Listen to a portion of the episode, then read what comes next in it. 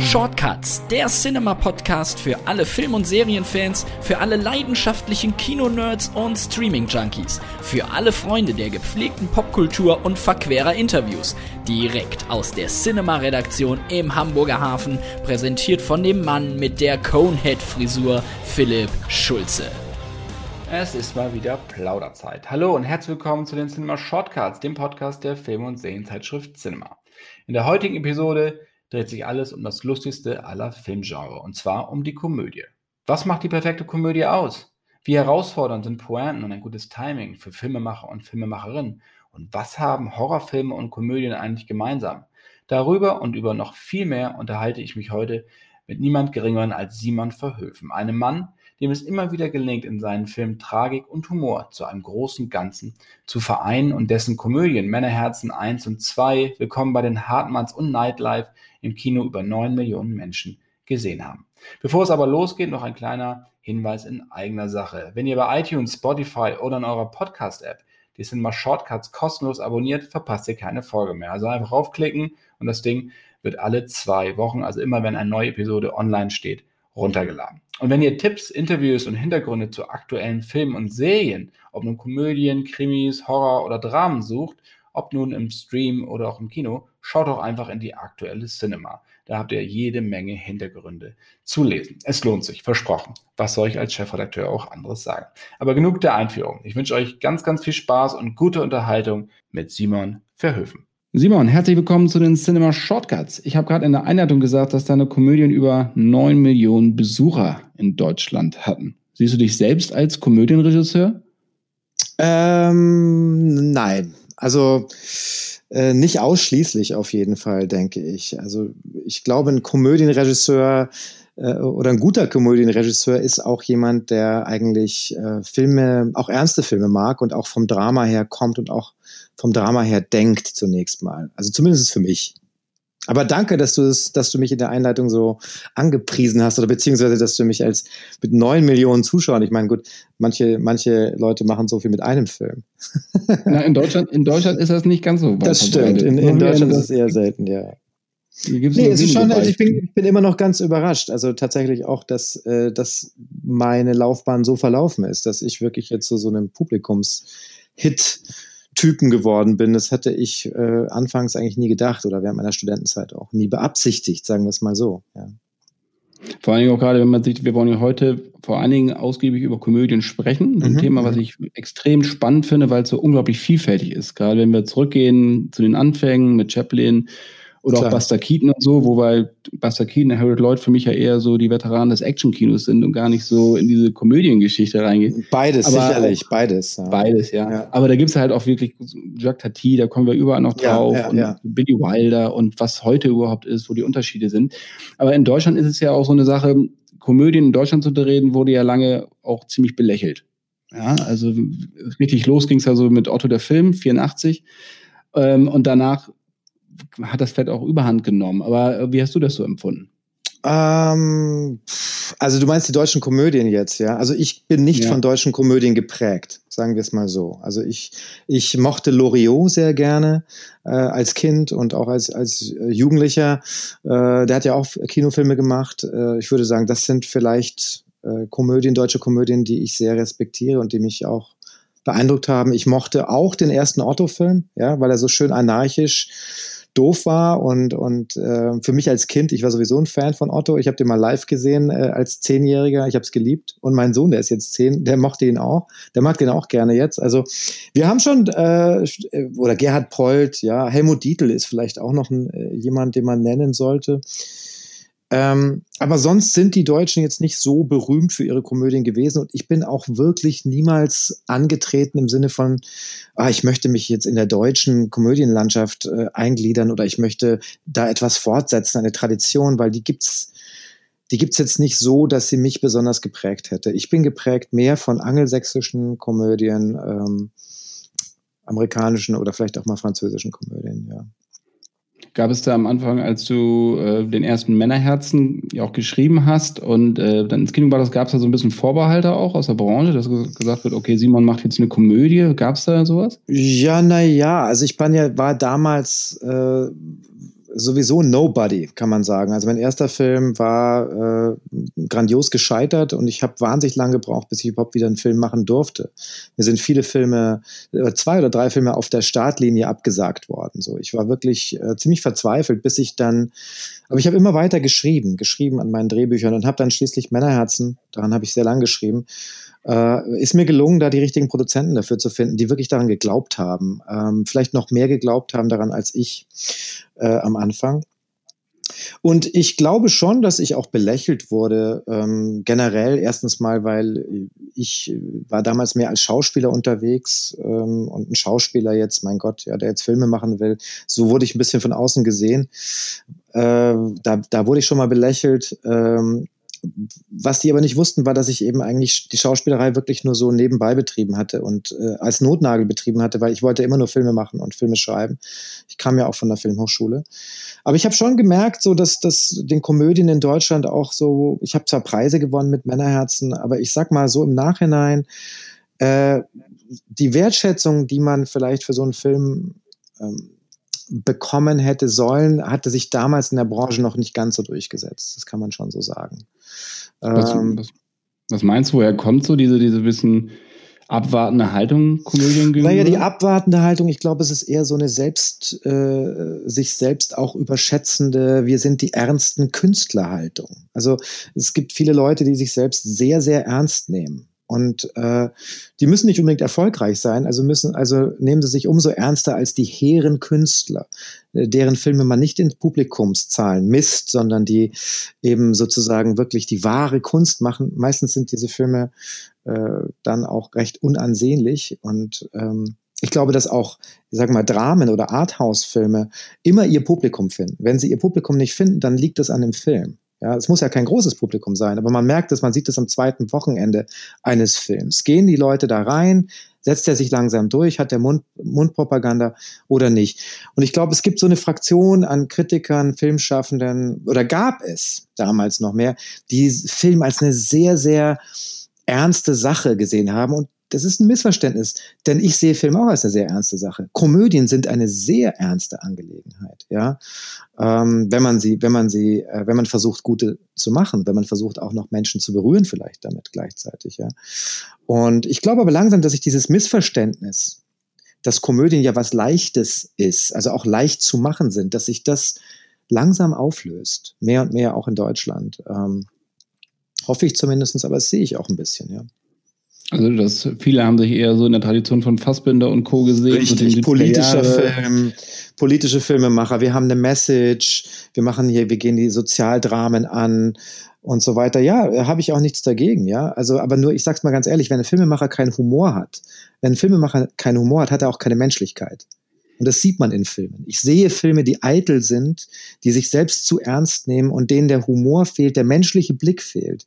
Das heißt nicht, dass man dauernd Pointen abliefern muss, alle, äh, alle 20 Sekunden. Aber man sieht einem Film an, ob der Filmemacher einen warmen, auch humorvollen Blick auf Menschen hat. Und wenn dieser Blick fehlt, dann sehe ich das auch einem Drama an und dann ist dieses Drama auch meistens ziemlich schlecht. Hm. Was muss für dich eine ja, was muss für dich eine gute Komödie haben? Ja, das ist, das ist, äh, das kann man vielleicht nicht ganz so einfach sagen, weil es gibt so unterschiedliche Formen von Komödien. Wenn man jetzt an sowas denkt wie die nackte Kanone, ja, also man sitzt jetzt nicht bei der nackten Kanone da und ist gerührt und muss weinen am Schluss, ja, das nicht. Also ich vielleicht schon, aber ähm, das muss man nicht. Aber es ist trotzdem eine großartige Komödie. Sie ist, sie ist unendlich charmant, sie ist unendlich gut getimed, sie ist wahnsinnig originell, kreativ. Ähm, gut gespielt, ja. Sie macht einfach Spaß. Sie macht auch jetzt jungen Leuten Spaß. Sie ist zeitlos. Das ist, das ist ein Film wie die nackte Kanone. Aber man ist natürlich nicht davon berührt. Ich glaube, meine Komödien bisher zielen auch immer daran, eine ernste Geschichte, danach immer eine, auch eine ernste Geschichte zu erzählen. Also, die nehmen die Figuren ernst, ja. Und äh, eine Komödie muss, finde ich, Timing haben. Sie muss Herz haben, sie muss Charme haben und, eine, und darf ihre Figuren nicht wirklich verraten. Dann ist es, äh, geht es auch hinaus über bloße Unterhaltung vielleicht, ja. Und du hast gesagt, eine Komödien zu drehen ist eine unglaublich ernste Angelegenheit. Was sind die Herausforderungen an eine, an eine, wenn man an eine, an eine Komödie herangeht?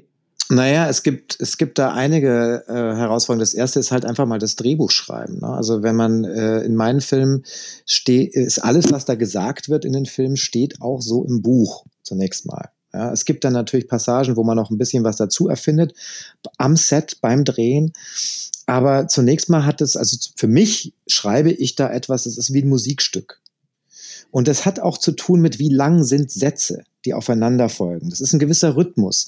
Wenn dann doch zwei, drei Worte mehr hinein äh, geschustert werden, dann ist es manchmal, ist die Pointe kaputt. Es hat viel zu tun mit Rhythmus, mit, mit wann kommen die Pausen, äh, was kommt hintereinander. Ja, das ist, hat auch eine gewisse Ordnung und eine gewisse Musikalität.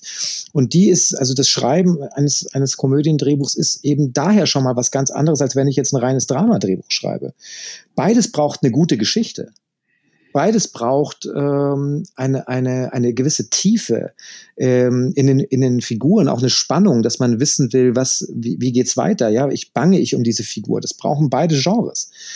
Aber bei einer Komödie muss ich nonstop auch noch ähm, liefern, Pointen liefern, äh, kleine Lacher liefern, große Lacher liefern. Ja, wenn ich das, wenn ich das möchte, wenn mein Anspruch ist, ein großes Publikum zu unterhalten und das war bisher mein Anspruch. Ja, und das ist schon sehr anstrengend, nicht nur beim Schreiben, äh, diese, diese Balance zu halten zwischen, ich muss jetzt, ich muss, das muss, es soll entertaining sein. Ja, jeder, jede Szene muss oben bleiben. Du merkst es, anders als beim Drama, merkst du das einfach, wenn die, wenn die, wenn die Dichte an Gags oder wenn, wenn der Humor plötzlich runtergeht. Du hörst es, wenn die Leute nicht lachen. Verstehst du? Beim Drama hörst du sowieso nichts. Aber bei einer Komödie hörst du im Kino, wenn die Leute nicht lachen, wenn, der, wenn die Energie rausgeht. Deswegen, du musst unglaublich arbeiten am Drehbuch schon, dass es diese, ich nenne es mal eine Komödienspannung hält. Ja, dass es oben bleibt. Und dann musst du natürlich beim Drehen, beim Umsetzen, nachdem du hoffentlich die richtigen Leute gefunden hast, den richtigen Cast und so weiter, musst du, also bei mir zumindest ist es so, bin ich, muss ich sehr konzentriert sein und sehr genau zuhören, ob das, was wir da machen, wirklich, ob es sich gut schneidet, ob es in dieser Rhythmik bleibt, ob es in der Tonalität bleibt, sodass man lachen muss und gleichzeitig aber auch die Figuren, den Figuren glaubt, die Szene glaubt, an der Geschichte teilnimmt. Also es ist für mich ich habe ja auch oftmals Szenen, die dann einfach nur dramatischer sind oder rein ernster sind, so Zwischenszenen bei Willkommen bei den Hartmanns hatte ich viele solcher Szenen, die finde ich wesentlich einfacher, muss ich ganz ehrlich sagen. Wenn man gute Schauspieler hat und man hat mal eine Szene, wo nicht noch Pointen kommen, die fallen mir persönlich, da muss ich fast nichts machen. Das machen die Schauspieler von selbst. Wie ist das dann in der, in der Schauspielführung? Also du hast ja 2015, 16 hast du Unfriend gedreht, einen Horrorfilm ähm, den ich übrigens sehr, sehr gelungen finde. Also für alle, die mal wirklich einen, einfach einen straighten Horrorfilm sehen möchten, mit guten Jumpscares, mit einer guten Geschichte, von Anfang bis Ende, mit einer wirklichen Spannung, also gleichbleibenden, guten Grundrauschen. Ähm, wie ist da der Unterschied zwischen Schauspielführung beim Horrorfilm? Gut, das waren auch natürlich englische Schauspieler, das war auch noch ein bisschen was anderes, als jetzt bei Hartmanns oder bei einer Komödie. Wobei Hartmann sich ja, fast eher ein bisschen als Tragikomödie auch sehen würde. Ja, ja, ja. Ähm, Aber alle meine, also alle, meine Komödien sind fast immer ein bisschen, äh, haben immer was, auch was äh, Trauriges oder was Tragisches oder ein Problem, was man sehr ernst nehmen kann. Also das glaube ich ist, ich bezeichne es trotzdem als eine als Komödien dann, ja. Ähm, ich glaube, dass Horrorfilme verwandt sind mit Komödien, äh, denn bei beiden ist man in so einer Art äh, leicht überhöhten Realität zu Hause. Es ist, äh, du willst, dass man die Geschichte glaubt. Gleichzeitig musst du aber äh, bei, bei Horrorfilmen oft ein übernatürliches Element einführen und diese Art von Glauben äh, dem Zuschauer verkaufen, dass er das glauben soll, ja. Äh, dann hat es auch viel mit Rhythmik zu tun, mit, mit dem Aufbauen von, von Spannungen und dann mit dem Release von dieser Spannung wieder, mit dem, mit dem Loslassen. Es ist ähnlich wie bei Pointen, finde ich. Ähm, also es ist gar nicht mal so anders, ähm, glaube ich. Es, ist, es hat eine gewisse Verwandtschaft zueinander, diese beiden Genres, denke ich. Ja. Auch beide Genres haben, sind auch verwandt miteinander, weil sie beide unterschätzt sind. Auch Horrorfilme sind so wahnsinnig unterschätzt. Also Horrorfilme sind für mich sogar noch mehr unterschätzt als Komödien. Weil Horrorfilme, gute Horrorfilme, ja, ich rede jetzt nicht von irgendwelchen äh, bescheuerten ähm, Schlachtorgien. Ja? Äh, wir reden jetzt wirklich, ich rede von psychologischen Thrillern, zum äh, Beispiel? Elegant. Also jetzt mal ganz äh, klassisch gedacht, The Ring zum Beispiel, ein alter, die das und vor allem die US-Version. Ja, also die asiatische Version ist super, aber die US-Version ist von Gore Verbinski ist noch noch, noch richtig mit Naomi Watts ist noch stärker. Ähm, das ist einfach ein perfekter Film man kann, ich kann nicht verstehen, warum der nicht für beste Kamera nominiert war bei den Oscars. Ich glaube, also das ist nur ein Beispiel. Ja, es gibt uh, The Conjuring, also ist, ist auch ein, ein, anderes Beispiel. Es gibt viele andere, auch die Ari Aster Filme, die äh, Heritage, äh, glaube ich, heißt der, der Hereditary. Her Hereditary und dann der der letzte Midsommar von ihm. Das sind sehr, äh, genau, das sind sehr elegante, also das sind extreme Filme, aber es sind sehr, sehr elegant gemachte Filme. Und wie gut Horrorfilme gemacht sind, das wird irgendwie nicht bedacht, wenn es um Preise geht oder wenn es um, gerade bei den Oscars wundere ich mich immer wieder. Ja, es war aber immer schon so. Also ich glaube, Hitchcock hat ja auch nie einen Oscar gewonnen. Ja, also Lebens, Lebenswerk. Lebenswerk. Also du der Bullshit, Immerhin. der Bullshit Oscar. Ja, so äh, aus, ja. ja. Nee, also sie gehen, ja gerade auch, sie gehen ja auch gerade, was die Horrorfilme angeht, die Blumhouse Productions, die gehen ja auch wieder in diese andere psychologische Richtung gerade. Also gut, ähm, ja. Esther macht das sowieso, aber auch die Blumhouse-Filme mit der Unsichtbare und sowas. Ja, der Unsichtbare fand ich auch gut. Fand ich, ja. fand, haben sich bisschen die, manche Leute fanden den irgendwie, ich weiß nicht, also meinen Eltern hat er nicht so gut gefallen. Mich hat er gerockt, ja, mir hat er wirklich, wirklich, äh, und auch filmisch wieder, ja, war für ein äh, geringes Budget wahnsinnig gut gedreht schön gedreht, also tolle Kamera, toll, also da, und auch wenn, und gerade Schauspieler, ja, auch in Horrorfilmszenarien, wie die Angst spielen müssen, wenn sie diese Extremsituation, ist eigentlich ist es ja ein Drama auf die absolute Spitze getrieben. Ja, also man denkt auch mal an die, äh, die Performance von Mia Farrow in Rosemary's Baby, ja, von Polanski. Das Telefongespräch, wo sie mit ihrem, ich glaube, mit ihrem Arzt telefoniert oder sowas. Ich meine, das ist, das gehört zu den besten Performances, die vielleicht in der Geschichte des Films jemals passiert sind. Aber die werden nicht für den Oscar nominiert. Irgendwie. Das ist. Guckst du, guckst traurig. du deine Filme auch mit, also du guckst deine Filme mit deinen Eltern auch? Das finde ich schon ziemlich. Äh, nee, ich habe mich manchmal tausche ich mich mit meinen Eltern aus und ich liege manchmal total falsch. Also ich, ich, ich, ich, ich, ich ähm, empfehle denen manchmal Filme. Manchmal lege ich super richtig und sie lieben es und manchmal verstehen sie überhaupt nicht, was es, was es soll. Zum Beispiel habe ich ihnen neulich empfohlen Vergiftete Wahrheit mit Mark Ruffalo, ein großartiges Drama, also keine Komödie, sondern über dieses Chemieskandal äh, in Amerika, ein Anwalt, der gegen einen Chemiekonzern kämpft. Äh, ist, ist wirklich ein unglaublich guter Film. Den haben sie geliebt. Aber dann habe ich ihnen auch Der Unsichtbare empfohlen, den Horrorfilm. Den fanden sie beschissen. sind irgendwie nicht reingekommen. Sie können es, ich glaube, die können dann manchmal, ist ihnen das zu abgefahren. Manchmal denken sie sich, was soll das jetzt? Die kommen eben auch noch mehr aus dieser vielleicht politischen Filmemacher-Generation, wo sich denken, was naja, soll das? Wobei, ich ja, weiß. Wobei die, die haben schon ja. so viel gesehen. Deine Eltern haben ja wirklich so viel gesehen an äh, unterschiedlichen Sachen, ob italienische Sachen sind, das internationale, stimmt, ja. deutsche. Also die kennen ja wirklich das ganze Övre eigentlich, was man so im Film machen kann. Ne? Ich verstehe es nicht, warum ihnen manches, manches nicht gefällt. Aber gerade so mit Horrorfilmen, die ich ihnen empfehle, da tun sie sich schwer. Mit Komödien, die, äh, das verstehen sie mal. Die finden sie meistens super, wenn ich ihnen da welche empfehle. Und ähm, Horror und Komödien, wie ist die Schauspielführung? Also die Schauspielführung, also mit, dein, mit, deinen, deinen Schauspielern an sich. Also was interessant ist, ist, ist, äh, was zum Beispiel interessant ist, ist, dass äh, Schauspieler, mit denen man arbeitet beim Horrorfilm, viel mehr, beim Horrorfilm wird mehr gelacht, meiner Erfahrung nach, als bei einer Komödie. Weil sich diese, dieser ständige, diese Tension, diese ständige Spannung und Anspannung vor allem, die Schauspieler ja, und dieses, dieses sich äh, in, in, in Angst hinein graben müssen, ja, was die ja wirklich machen müssen, Schauspieler. Das braucht dann so oft einen Re Release beim Drehen, dass du manchmal haben die dann hysterische Lachkrämpfe und alle am Set noch dazu, weil es so absurd ernst ist und dunkel und düster und man hat auch Schiss beim Drehen und dann fangen plötzlich alle an zu, zu, lachen und, und befreien sich so ein bisschen damit. Ja, das braucht man auch beim Drehen. Und bei einer Komödie ist es teilweise es ist gar nicht so lustig immer. Also weil äh, alle sind so, oder vor allem bei mir ist es nicht so lustig. Also weil ich, es gibt sicherlich Komödien, die gedreht werden, wo alle mal lachen, nur am Schluss lacht der Zuschauer nicht. Ja, das ist so ein Fehler, den, den, den ich auch des Öfteren schon erlebt habe, selber beim Drehen. Alle haben eine gute Zeit und oh, ist ja toll, was wir hier machen, so lustig. Nee, es ist nicht lustig. Stellt man dann spätestens im Schneideraum fest. Das ist wieder das, was ich meine mit, man muss einfach diese Konzentration halten bei einer Komödie und das auch überprüfen, ob das wirklich funktioniert ob man nicht einfach nur das abfilmt, was man mal hingeschrieben hat, ob das wirklich in dem Moment, ob es witzig ist. Ich, be, ich beobachte dann teilweise auch Beleuchter oder Leute, die, äh, die sozusagen einfach nur neutral am Set zuschauen und schaue nach, ob die das lustig finden. Ähm, also ich überprüfe das ständig. Deswegen äh, ist die und bin bei der bei der bei der Komödie noch viel mehr so im Micromanagement. Also da sage ich wirklich, da will ich jede Silbe mehr oder weniger auch kontrollieren, weil es ist wie, wie eine Melodie. Ja, bei einer, beim Horrorfilm, glaube ich, musst du einen, einen Schauspieler einstellen auf die Grundsituation und da musst du ihn auch lassen. Da musst du ihn, glaube ich, auch lassen, weil äh, Angst zu spielen oder da reinzukommen, das ist so persönlich.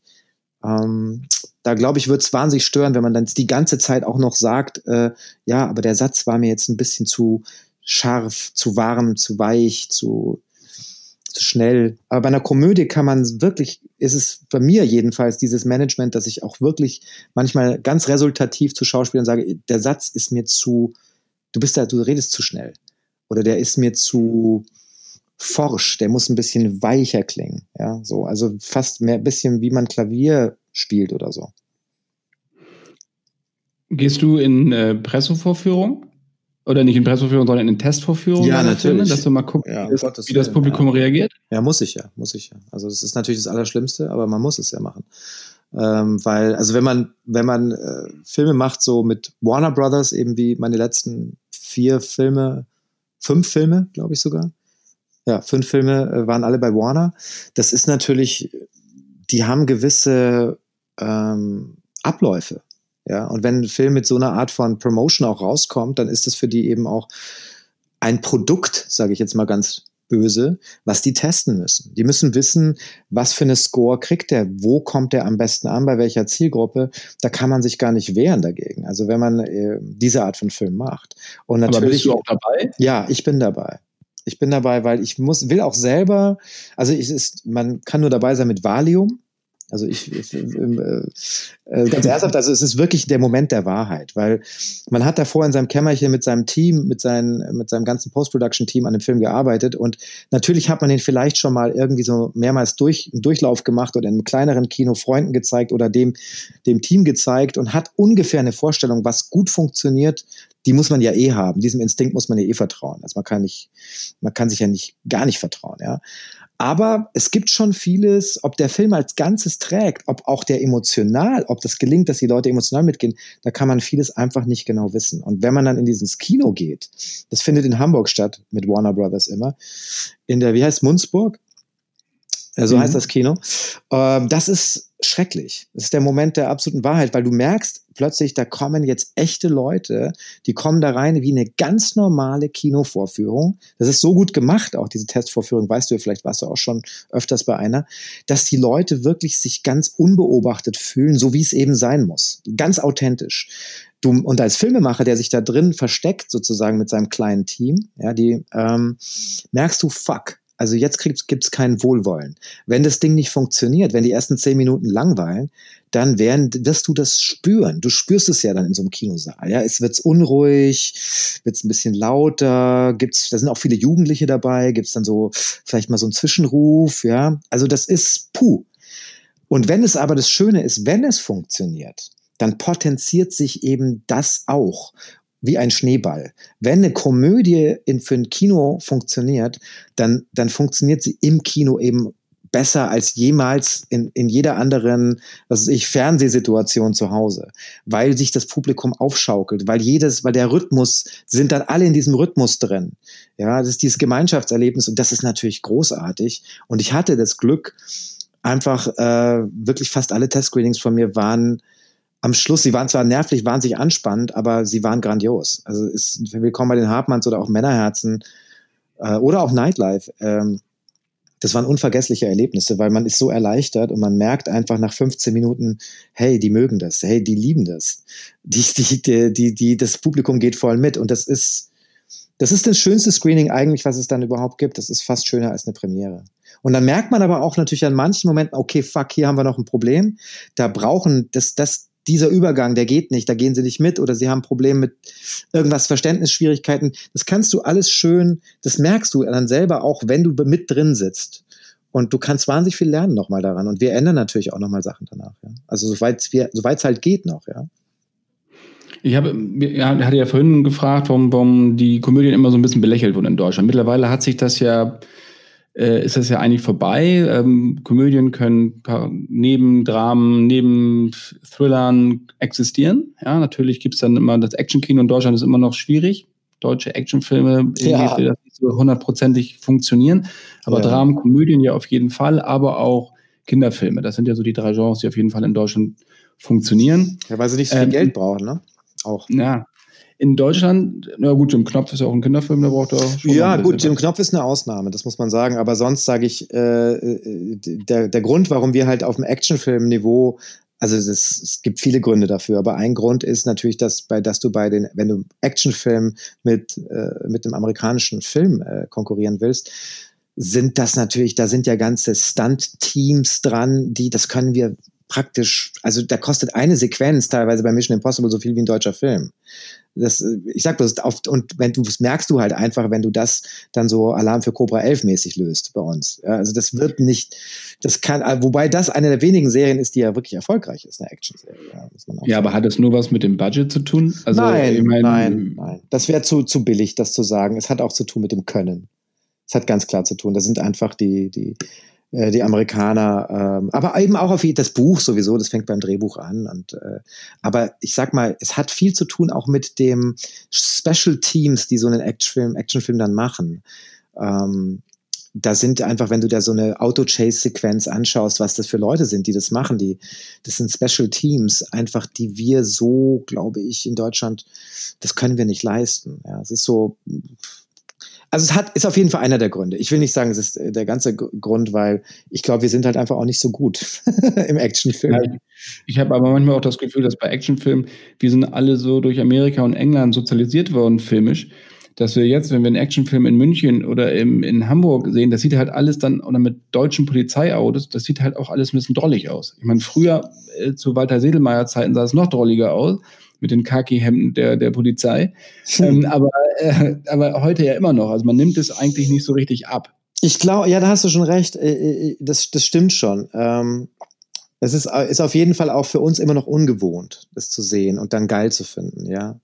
Aber ähm, sag mal so, ich glaube, wenn jemand wirklich einen geilen deutschen Actionfilm machen würde fürs Kino, der äh, so, so kompromisslos, handkameramäßig, äh, ich sag mal, Taken-mäßig, ja, ähm, der aber auch nicht billig war. Also der ist ja auch nicht nur Handkamera, der ist, das sieht so aus, als ob der so ehrlich gedreht ist, aber da ist auch eine, ist schon auch noch ein bisschen mehr dahinter.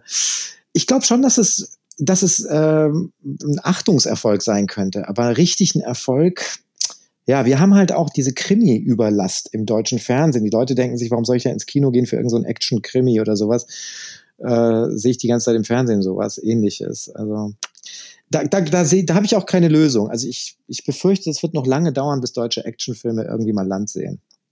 Ja, ich finde das schade, weil ich bin ein großer Fan von Die Sieger, von Dominik Graf. Ja, ja ist ein, aber das ist auch einer der wenigen. Das hat, mein Vater war einer der Produzenten bei diesem Film. Deswegen ist es mir ein sehr wohlbekannter Film ähm, und ein grandios gemachter Film. Wahnsinnig ambitioniert, also auch mit wahnsinnig Energie. Fand ich als Kind auch toll, als ich den gesehen habe oder als Jugendlicher. Aber ich weiß nicht, ob der damals sein Budget eingespielt hat. Also auch der Film, hm. selbst der Film, das weiß ich nicht. Finde ich gut, war seiner Zeit voraus. Also ja. Das, ja, das stimmt. Das war, ähm, ja, Dominik Graf ist ja auch ein Ausnahmeregisseur. Ja? Also das, das ja, angesichts des Verbrechens war genauso. Ist ja, auch ein, eine großartige Serie, aber auch seiner Zeit voraus. Du hast heute. absolut recht. Also mit Dominik Graf, äh, da bin ich dann, was Action angeht, äh, das ist äh, höchstes Niveau. Also, oder der könnte auch höchstes Niveau machen, wenn der jetzt sogar noch, noch mehr Kohle hätte. Ja. ja. Was ich, worauf ich hinaus wollte, dass wir in Deutschland ein bisschen unseren Frieden mit der Komödie gemacht haben, habe ich das Gefühl, dass in Amerika genau andersrum ist. Wenn ich ja. nach Amerika gucke, im Moment kleine Komödien, auch Romcoms, die in den 90ern, Anfang der 2000er, auch in den 80ern ist ja schon los, die finden dort einfach nicht mehr statt. Ja, ja. Das ist ähm, interessant. Eine Erklärung für? Das ist sehr interessant. Ich glaube, die Leute waren sich, haben sich einfach satt gesehen an gewissen Mechanismen, an gewissen Storylines. Ähm, das, also so kann ich es mir nur erklären. Ja, wenn ich mir jetzt in den 90er Jahren, ich habe in den 90er Jahren in Amerika gelebt und dort studiert zu der Zeit und da war das ja eins der sichersten Genres und eins der sichersten Shots, wenn man zwei Stars hatte, sag ich mal Sandra Bullock oder was auch immer, oder Julia Roberts äh, in den 90ern äh, noch äh, das waren gut gemachte Filme, das waren gut geschriebene Filme, das waren charmante Filme. Ich glaube, irgendwie haben sich, hat sich das Publikum an diesem vorhersehbaren Plots vielleicht auch satt gesehen und dann wurde das, das dann, aber ich, es läuft ja auch immer alles so ein bisschen in, in so einem Kreisen ab, also im Kreislauf ich könnte mir vorstellen, dass es auch ein Revival gibt von, von romantischen Komödien. Aber du hast recht, es ist komplett weg eigentlich in, in, im amerikanischen Kinogeschäft. Es gibt es eigentlich nur auf Netflix jetzt wieder langsam. Ja. Ja, ich meine, Judd, Judd Apatow hat es ja probiert beim ersten Mal, da hat es ja auch funktioniert. Und danach sahen plötzlich alle Filmplakate genauso aus, wie Catherine Heigl. Das waren die äh, letzten eigentlich. Also die Judd, Judd, Judd Apatow-Filme äh, ähm, oder Apatow, wie auch immer man ihn ausspricht, äh, sind so die letzten, also wie hieß der mit, mit Amy Schumer, heißt sie so, gab es auch noch mal einen, wo sie sich verliebt in so einen Sportarzt, der mit einem Basketballern, der war auch noch wirklich, das ist eine romantische Komödie auch gewesen, eine ganz klassische romantische Komödie. Wie heißt er denn gleich wieder? Habe ich jetzt vergessen? Ähm, aber auf jeden Fall, das war nochmal so ganz modern, wahnsinnig schnell, auch recht hart. Also hatte nicht ganz dieses Süßliche, war schon relativ vulgär. Ähm, hier und da kommt noch mal sowas. Hier und da, also ich meine, Hangover ist jetzt nicht wirklich eine romantische Komödie, ja, das kann man sagen, aber es war eine der erfolgreichsten äh, Franchises überhaupt, die es jemals gab. Vielleicht die erfolgreichste Komödien-Franchise überhaupt, äh, nach, oder mit Meet the Parents vielleicht. Also ähm, meine Braut, ihr Vater und ich. Äh, das sind so die letzten großen Dinger gewesen und es hat sich aber merklich, ich kann dir auch nicht genau sagen, warum. Ist es der Zeitgeist? Ist es, die Leute haben aber vielleicht kommt es auch wieder. Man kann es nicht so genau sagen. Ja. Dating Queen. Ich habe gerade noch mal nachgeguckt. Dating, Dating Queen. Ja. Mit Richtig. John Cena, dem Wrestler, in einer sehr, sehr großartigen Rolle sehr, im Bett. Sehr großartig. Sehr, sehr großartig. Und ja, ich muss auch sagen, das ist wirklich so, das war ja wirklich nochmal eine klassische Rom-Com. Ähm, aber auf sehr, auf eben Zeitgeist modern. Also die hatte eben, da ging es ja auch eben äh, das, die Frauenfigur war sehr, sehr untypisch für eine, für eine romantische Komödie. Also Apatow ist schon ein, ein, ein uh, ziemliches Genie, möchte ich fast sagen, was das Neuerfinden von Komödienformeln angeht. Ist zum Beispiel jemand, den ich sehr bewundere. Ist zum Beispiel eine Tonalität in seinen Filmen, die ich sehr liebe. Denn sie ist, also zum Beispiel auch Filme wie Superbad, ja. Ähm, Filme, die einfach ein Herz haben, die anrührend sind, ohne süß zu sein. Ja, mhm. trotzdem auch harte Jokes haben teilweise da drin. Das ist, äh, da ist er absolut der King. Also ich meine, Hangover, äh, der erste war schon auch äh, ein ziemliches Erlebnis. Das ist ja, Todd Phillips, da kommen wir gleich, kommen wir gleich noch. Ja. Was ich, wenn ich mir die Komödie heute angucke, es, es gibt ja nichts, was nicht schon mal irgendwie gab. Ja. ja also ja. alles ja schwer da, ist immer die Frage, äh, wo liegt der Fokus drauf? Ähm, wie verändert man bereits gesehene Sachen? Man ist natürlich halt auch einfach sozialisiert durch die Komödie, die man gesehen hat. Das ist klar, dadurch holt man seine Inspiration. Das Rad neu erfinden, das, den Anspruch kann ja auch keiner haben in gar keinem Genre eigentlich, aber nichtsdestotrotz kommen originelle äh, Stoffe bei raus. Pioniere waren ja, hatten wir vorhin gesagt, Stan Laurel, Hardy, Judy Wilder, Chaplin, Jacques Tati. Was war so dein, das war was so deine Regisseure, deine Filmemacher, von denen du gelernt hast? Also ähm, ganz früh als Kind definitiv auch äh, dick und doof, sage ich jetzt mal, Stan und Ollie. hieß es bei uns, ja. Ja, ja, habe ich auf jeden Fall geliebt. Auch Charlie Chaplin kann man äh, auch jetzt immer noch bewundern, muss man ganz ehrlich sagen, wenn man sich jetzt Goldrausch anschaut, äh, was er da aufführt, was er da gemacht hat und wie das auch jetzt noch Kinder ähm, verstehen können oder der große Diktator. Also es sind einfach Geniestreiche, ja, oder Lichter der Großstadt von Chaplin. Buster Keaton, ähm, Harold Lloyd bin ich auch dabei. Das sind, das ist auch noch vom Zirkus kommend. Also man merkt, das sind Artisten was die da können. Die haben niemanden sonst gebraucht. Das, die haben ihre eigene Rhythmik dem Film aufgezwungen. Ja, da hat man aber gesehen, wie viel ist an Rhythmik wichtig, ja, wie aus dem Zirkus kommen, sozusagen eine Nummer aufbauen, Spannungen aufbauen, in eine, eine Nummer alles vorbereiten, Elemente einführen und dann am Schluss in dieser Szene gehen diese ganzen Elemente schief oder die werden alle irgendwie benutzt und fliegen in die Luft und so weiter und so fort.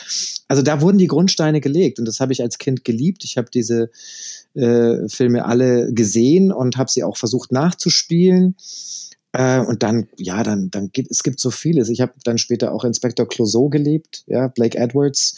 Äh, ich habe Monty Völlig Python. unterschätzt, finde ich. Blake Edwards ist einer der Regisseure, die, die wirklich unterschätzt sind. Auf jeden Fall, Blake Edwards ist, äh, hat ja auch Breakfast at Tiffany's gemacht, glaube ich, ja. Wenn ich jetzt richtig äh, gerade dran. Und der Partyschreck. Und der Partyschreck auch eine wunderbare Komödie mit Peter Sellers. Also das war eine sehr, sehr gute Zeit für Komödien, ja, die auch noch nicht politisch korrekt sein mussten, äh, die, die sehr äh, wild waren, ja, und, und, und fantasievoll, ja, ähm, mutig auch. Also crazy. Ja, und dann später natürlich äh, über Monty Python, die mich auch sehr beeindruckt haben, als in der Schule habe ich, äh, ich war in der Schule mit, mit, mit meinen Kumpels immer Monty Python-Filme angeschaut, äh, die ja auch irgendwie fast nicht mehr denkbar sind. Wenn man jetzt drüber nachdenkt, ein Monty Python-Film ist fast nicht mehr denkbar in der heutigen Zeit. Ähm, Warum? Dann, weil zu anarchisch? Ja, weil er sehr, weil er auch immer politisch inkorrekt war. Ich meine, und auch zu drastisch. Ja, also Sinn des Lebens. Ja, da also gibt es einen Typen, der isst im Feinkostrestaurant und dann explodiert er. Und man sieht, wie er komplett aufge, weil er so sich vollgefressen hat und er explodiert und das ist eine Horrorsequenz. Ja, also das, die haben einfach gemacht, was immer sie wollten. Die waren, haben wirklich surreale Szenarien auch, auch, äh, auch erzählt. Und die haben sie von, von niemandem irgendwie Angst gehabt, äh, anzuecken oder jemanden zu beleidigen. Und in der heutigen Zeit, wo man doch sehr aufpassen muss, dass sich nicht irgendjemand irgendwo beleidigt fühlt, sind solche Filme wie Monty Python leider nicht mehr so richtig denkbar, äh, wie sie Monty Python gemacht hat oder John Cleese. Dann gibt es in den 80er Jahren oder 90er Jahren natürlich auch massenhaft Komödienmeisterwerke, ob es ein Fisch namens Wanda ist oder Harry Met Sally.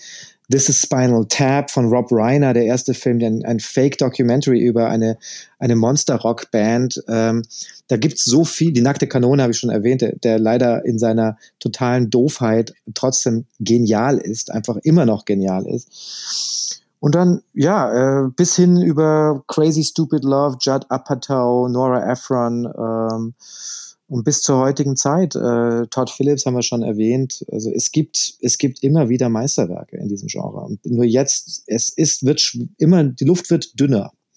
Die Luft wird dünner, weil es werden auch immer weniger Filme produziert, muss man auch ehrlich sagen, die immer weniger Komödien gemacht, also vor allem in Amerika immer weniger Komödien gemacht. Ja. Du hast gerade gesagt, dass äh, früher haben die Leute aber keine Angst gehabt, ihre Filme zu drehen. Life of Brian haben die keine Angst gehabt, ja, irgendwie ja. christlichen Leuten ans Bein zu pinkeln oder ne, also gar nicht.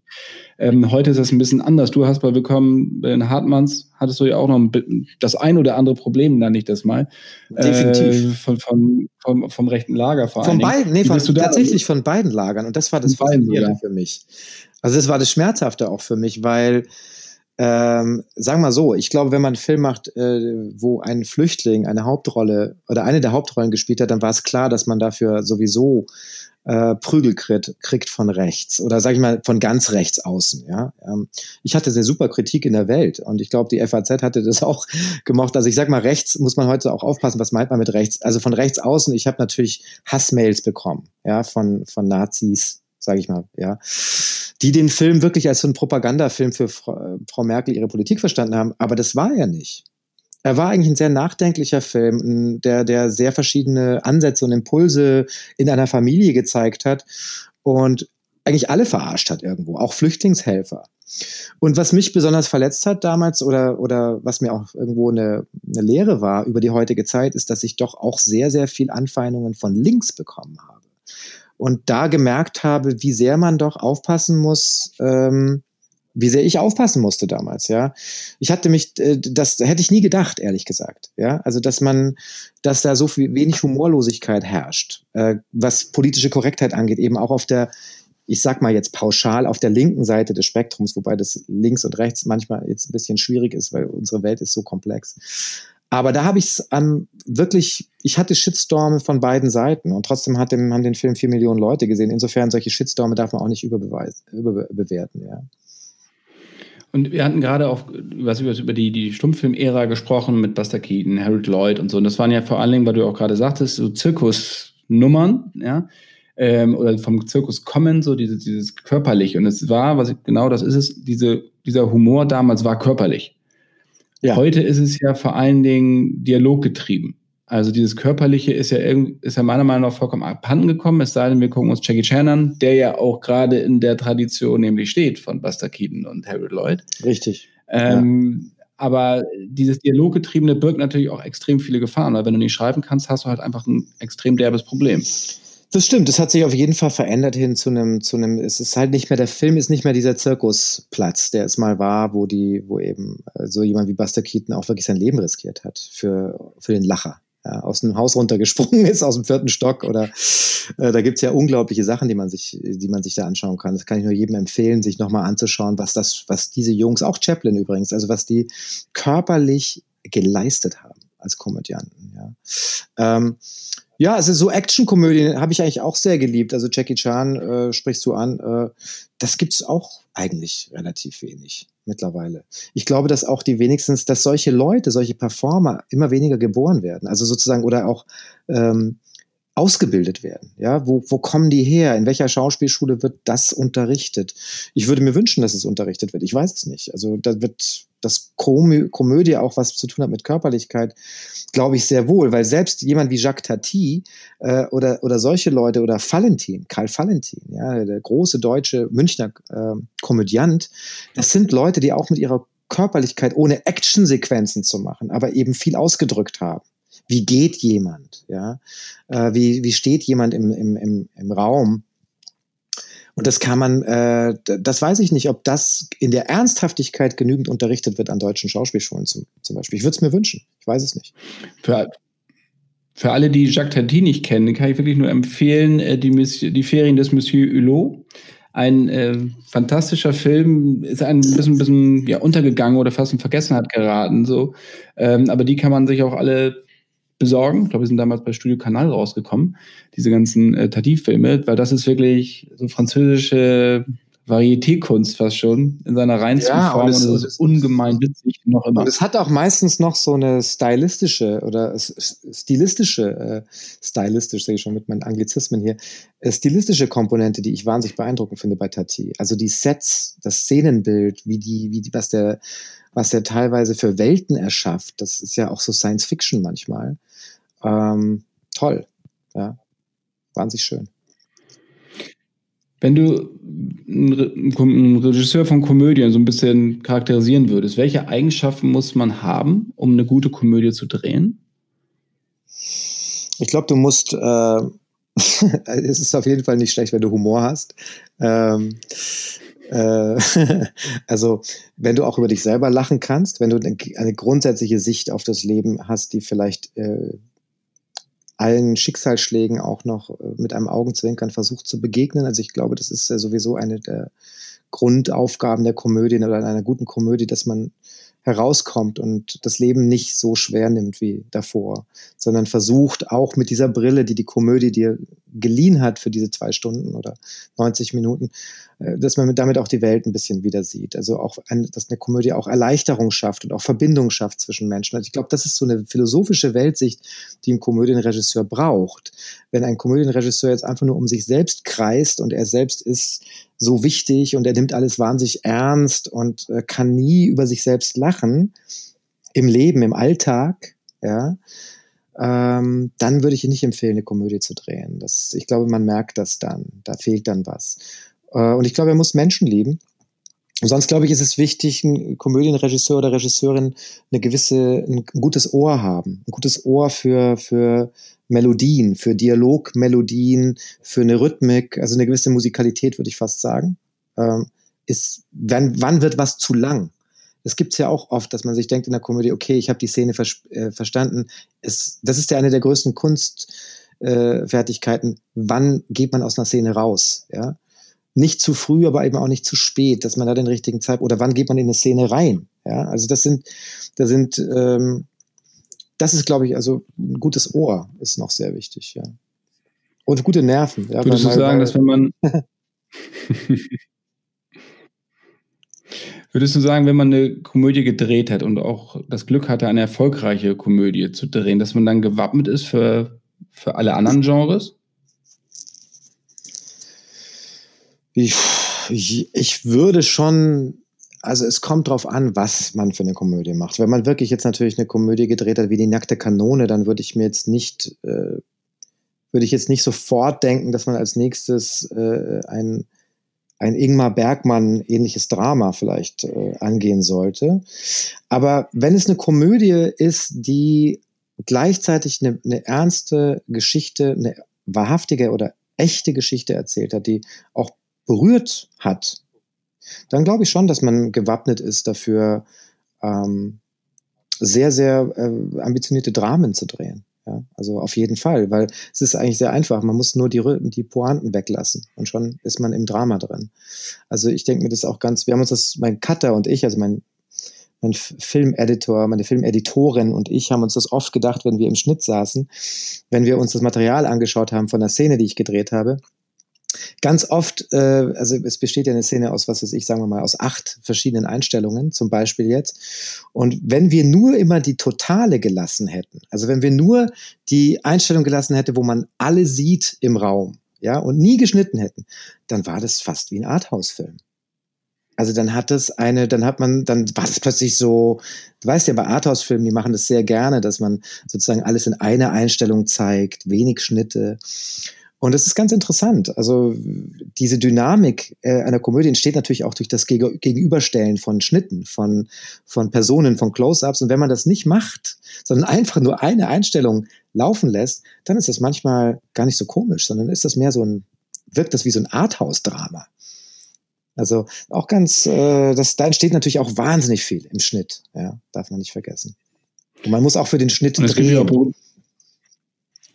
Und es gibt ja auch berühmte Beispiele. Also wenn ich jetzt Todd Phillips, du hattest von Hangover ja angesprochen, der dann sowas abliefert wie Joker. Ja. Äh, Pointen werden weggelassen, es wird äh, auch nicht mehr tragikomisch, sondern es wird einfach bitter.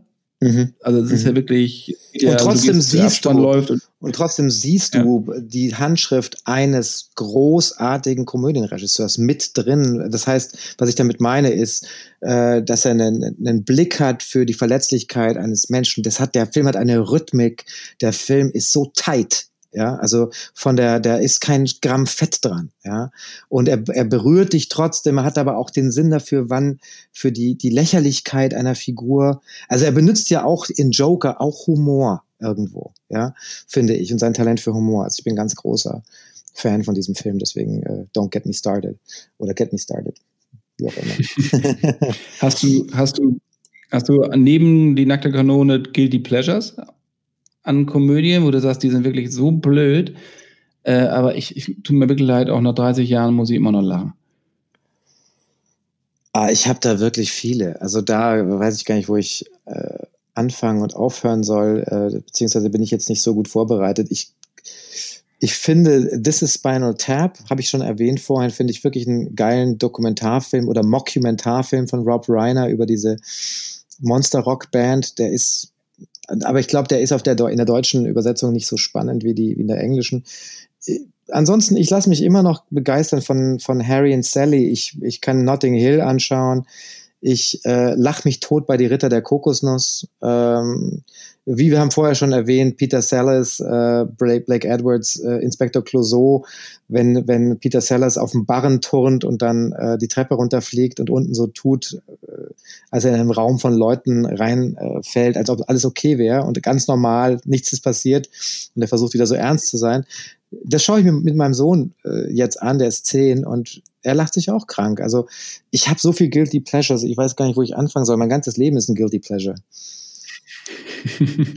ich habe einfach nicht diese, ich habe einfach nicht diese gerne, ich habe einfach nicht diese Trennung, glaube ich, zwischen das ist jetzt ein ernsthafter, wertvoller Film und das nicht. Ja, das habe ich nicht. Hauptsache, man kann drüber lachen. Bei mir ist zum Beispiel bei Kung Pao ist es so, ich weiß nicht, ob du den kennst, ein Kung-Fu-Film. Kung Pao, fantastisch. Ähm, und natürlich Ace Ventura, da kann ich leider immer ja, noch. Ähm, ja, leider auch. Also, nee, aber auch. Detective Absolut. Auch dumm und dümmer, muss ich leider sagen. Äh, es tut mir leid, ich entschuldige mich herzlich bei allen Zuhörern. Dumm und dümmer muss ich leider auch lachen. Seitdem leckt man nämlich nicht mehr an, im, beim Skiurlaub wieder an den Stangen von der Gondel. das stimmt, auf jeden Fall, ja. Was war die schlimmste Komödie, die du je gesehen hast?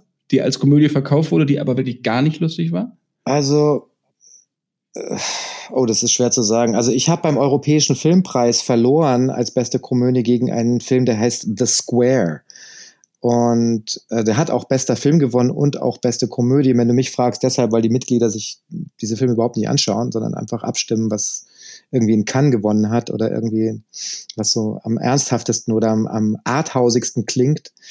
Aber ich kann nur sagen, also das war einfach keine Komödie und äh, hat aber trotzdem, also kam bis zum Oscar hoch, wurde als Komödie gefeiert und es war ein wahnsinnig prätentiöser Film über das Kunstgeschäft, der einfach nur auf der Stelle stand, 90 Minuten lang. Also das hat mich, ähm, aber das ist natürlich auch deshalb, weil ich verloren habe gegen den Film beim Europäischen Filmpreis. Deswegen bin ich doppelt sauer, sonst hätte ich den längst vergessen. Und sonst, ja, also hm, ich glaube, es gibt immer wieder Versuche, ohne Namen zu nennen. Man sieht, wenn, wenn Leute äh, Komödien machen. Also der letzte Film, der mich wirklich, also der mich höchst amüsiert hat, unfreiwillig, war Cats. Cats. Also das sollte, ja, sollte aber auch keine Komödie sein, glaube ich. Aber der Film macht einem Angst, das ist es ja. Ja, der ist, der ist Wahnsinn. Also er ist so, der ist so schlecht, dass man ihn durchaus für eine Weile anschauen kann trotzdem. Aber man sieht, hast, also wenn ich das noch sagen darf, man sieht, man sieht eben bei, bei, bei schlechten Komödien auch oft, dass es äh, ganz oft äh, äh, es gibt Beispiele einfach von Leuten, die große, große Arthouse-Filmer waren oder Drama, Dramenfilmer waren und die sich dann sehr die Zähne ausgebissen haben an dem Genre. Ja, ich nenne jetzt keine Namen, aber es gibt sie. Äh, weil sie einfach, glaube ich, gar nicht erwartet haben, wie schwer das ist. Du hast ja unter anderem, du hast, hast gerade erzählt, dass du in, in, Amerika ja auch studiert hast, diverse Sachen unter anderem, was Film angeht, unter anderem auch New York Ski. Ähm, waren, war Komödien da ein Studienfach oder wie muss man sich das vorstellen? Nee, ähm, das war sehr, also das, das war sehr frei. Also man hat da von allem was mitbekommen und man konnte sich selber einfach ausprobieren, in welche Richtung man gehen wollte. Ich habe damals gar nicht so sehr Komödien äh, gemacht äh, im, im, äh, als Student. Es waren eigentlich mehr Dramen äh, die ich auch oder oder oder es waren man hat auch viele Filme gemacht die die sehr visuell waren das war das Tolle an dieser Filmhochschule dass es wir hatten gar nicht so wahnsinns Equipment sondern es ging eigentlich mehr um Storytelling. Wir haben Stummfilme gemacht am Anfang. Einfach ums Geschichten erzählen. Es ging darum wie erzähle ich eine Geschichte am besten ja, mit den besten Kameraeinstellungen so dass man sie wirklich kommuniziert dass der Zuschauer wirklich weil das, das Problem bei vielen Studentenfilmen man weiß eigentlich nicht was soll der ganze Scheiß. Und dieses Klarheit im Erzählen, die ist wichtig, zu lernen. Ähm, und die hat man damals in, äh, in, in New York auf dieser Filmhochschule, auf der ich war, bei der NYU, sehr schön, sehr simpel gelernt. Und man hat einfach noch gar nicht dieses fancy Equipment bekommen, was man auf vielen deutschen Filmhochschulen sehr, sehr früh bekommt wo man dann vergisst, dass es eigentlich darum geht, erstmal eine Geschichte zu, zu erzählen. Ja.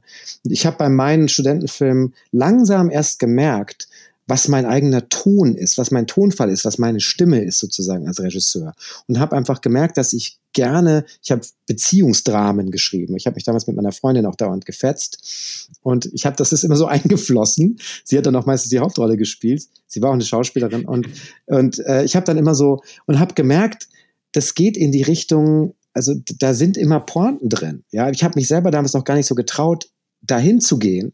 Aber ich habe gemerkt, die passieren eigentlich das, das liegt mir, ja. Und das muss man langsam entdecken, glaube ich, was, was, was einem selber so, was man eigentlich, wer man eigentlich ist auch, ja. Und ähm, weil ich gesagt habe, du hast auch nicht nur Regie studiert, du hast ja auch in Amerika, Amerika also du bist gelernter Schauspieler, du bist ja, Das würde ich so nicht sagen, das würde ich so nicht sagen. Also, ja, gut, hast mal einen Kurs gemacht. Ja. ja, ja, so kann man es sagen. Also das mit, dem, der Musik ist schon ernsthafter. Also die, die, die Musik hat mich mein Leben lang begleitet und auch das Jazzklavier, ich hab, das habe ich schon recht ernsthaft studiert, aber Schauspielerei, ah, ich weiß nicht. Also ich hab, bin nicht so ganz begeistert gewesen von mir selbst als Schauspieler. Ich habe hab das relativ früh gemerkt, ich kann ein paar Sachen ganz gut, meistens wenn ich sie selber schreibe. Aber sonst ähm, bin ich einfach, gehöre ich eher hinter die Kamera. Ich habe damit, mein, ich hab damit Geld verdienen können, als kein Mensch meine Filme finanziert hat. Ich meine, gibt es Bereiche im Film, die du gerne nochmal lernen würdest? Wir wollen jetzt nicht so weit gehen wie Robert Rodriguez, der im Abspann eigentlich alleine vorkommt, äh, weil er irgendwie alles macht. Aber gibt es da Sachen? Alles, ja. Ähm, ja, also ich sage mal so, Filmmusik äh, habe ich ja des Öfteren schon in meinem, meinem Leben gemacht, äh, teilweise für meine eigenen Filme, teilweise ähm, auch für andere Filme. Ähm, und das ist etwas, das würde ich wahnsinnig gerne, wenn ich ein zweites Leben gehabt hätte oder hätte, würde ich, glaube ich, sehr gerne nur Musik machen, mal. Ähm, das ist einfach nicht möglich. In meiner äh, Position als Regisseur ist es nicht möglich, mit der gleichen Akribie und Leidenschaft und Zeit äh, Musik zu machen für Filme. Das geht nicht. Aber ansonsten, also, weißt du, ich schreibe ja und äh, die Filme, das ist ja auch noch etwas, was äh, ist eigentlich die viel größere Arbeit. Ich finde, einen Film zu machen ist viel einfacher als einen Film zu schreiben. Für mich jedenfalls, weil dann ist erstmal die große Arbeit getan. Das, die wahre Verzweiflung, die, die großen Verzweiflungen entstehen beim Schreiben, nicht beim Drehen. Gibt es eine Form der Komödie, die du gerne einmal machen würdest? Ähm, ja, also es ich, ich habe viele Ideen für Komödien oder Ideen für Geschichten, die ich noch gerne machen möchte. Und, und immer wieder spielen Komödien auch eine Rolle. Ähm, wobei man natürlich auch im Laufe des Lebens, äh, man verändert sich als Mensch, man wird, man wird älter und äh, ja, auch wird vielleicht auch ein bisschen nachdenklicher und ernster, noch mehr, als man es äh, in jüngeren Tagen war. Äh, und ich glaube, meine Filme, die ich die ich noch machen würde, schwanken so zwischen total anarchischen Komödien, die wirklich mal nochmal so richtig crazy sind. Ähm, und mehr mit Filmen, die vielleicht man mehr als Dramen bezeichnen könnte, mit leicht komödiantischen Elementen. Also die, äh, es, es wird ein bisschen ernster oder es schlägt total in die super alberne Richtung bei mir. okay, ich. und aber du, woran schreibst du jetzt gerade? Ich darf es dir um leider nicht hundertprozentig sagen. Ich könnte es dir, ich würde, ich schwöre, ich würde mich so freuen, wenn ich dir jetzt sagen dürfte. Ähm, Aber es ist eine Komödie? Ja, es ist, nee, es ist eigentlich ein Musikfilm. Es ist ein Film okay. übers, übers Musikgeschäft, so viel kann ich sagen. Aber ich kann dir nicht genau sagen, um was es geht, äh, einfach aus rechtlichen Gründen, weil, äh, ja, ich, ich ja, ich werde es dir auf jeden Fall als einem der allerersten erzählen, weil ich glaube, es ist auch etwas Spannendes, worüber wir uns mal unterhalten wollen. Sagen wir es so. Und ich hoffe, es kommt ja. zustande. Es ist noch nicht ganz mich. sicher. Freue ich mich sehr drauf. Wir sind auch schon am Ende. Ja. Das ging schnell und vielen, vielen Dank, Simon, für das extrem ehrliche und sehr angenehme Interview. Ich habe auch noch mal ein paar Tipps wieder, da kann ich gut wieder reingucken. Oder Sachen, die Danke. man, äh, wenn einem wieder ein bisschen langweilig wird. Ich, ich möchte einen Typen möchte ich noch erwähnen, einen Regisseur. Ich wollte noch einen Regisseur erwähnen, und zwar Taika Waititi. Ähm, das ist der Typ, Auf jeden Fall. der, ja, den wollte ich noch erwähnen als einen Regisseur unserer Zeit, ähm, der der hat Jojo Rabbit gemacht, oder heißt der Film so? Diesen, diesen Hitler-Film, diesen genau. völlig, die, ja, ja. Aber der hat eben auch ein paar andere neuseeländische Filme gemacht. Äh, der hat dann später auch einen Torfilm gemacht für Marvel äh, und ist jetzt einer der größten. Ähm, oder John Favreau habe ich auch nicht erwähnt, der Swingers gemacht hat als Komödiant und jetzt dann Iron Man und Lion King und, und äh, Mandalorian, also der zu einem der größten wurde. Also es gibt schon noch ein paar andere Jungs, die, ähm, die in den letzten 20 Jahren gerockt haben. Äh, äh, also die große Komödienzeit war jetzt auch nicht total vorbei in den 90ern, so kann man es nicht sagen. Jetzt und Tiger Waititi vor allem noch 15 Mal Küche Sarg. 15 Mal Küche Sarg ist auch ein großartiger Film von ihm. Ist das der Film mit den Vampiren? Genau. Ah, den habe ich nie gesehen. Den habe ich auf Deutsch immer, immer vergeblich gesucht. So heißt der auf Deutsch. Okay. Weil, ähm, wo, den werde ich mir sofort reinziehen. Sofort. Ja, der ist fantastisch. Sehr, sehr, gibt es auch eine Serie, die ist auch ganz, die ist genau. auch ganz launig so, aber der, der Film ist leider äh, noch viel besser. Genau, wo du sagtest, neuseeländischer Film, ja, da. Und Flight of the Concords hat er ja auch mitgemacht. Ja, sowieso. Aber der hat auch eine andere, die andere, der hat auch noch einen anderen Film gemacht, ich weiß nicht, wie der heißt, aber alle seine Filme sind sehenswert. Also Taika Waititi ist für mich auch einer der wichtigsten Filmemacher unserer Zeit, wenn ich das so sagen darf. Perfektes Schlusswort. Ich möchte eigentlich abschließen, auch wenn ich es hasse, mit einem Zitat abzuschließen, aber es ist von okay. Blake Edwards und das muss ich jetzt eigentlich mal kurz sagen. Menschen, die ihren Humor verlieren, trocknen aus und sterben. Ich finde, da kann man nicht viel hinzusagen. Nein, das ist vollkommen richtig. Und es ist ein ständiger Kampf das, äh, oder auch eine ständige Aufgabe, äh, das zu beherzigen im Leben. Das stimmt. Alles klar. Also vielen, vielen Dank, Simon, und Danke vielen Dank, dass ihr zugehört habt. Und äh, bis zum nächsten Mal mit Cinema Shortcuts. Ciao. Ciao.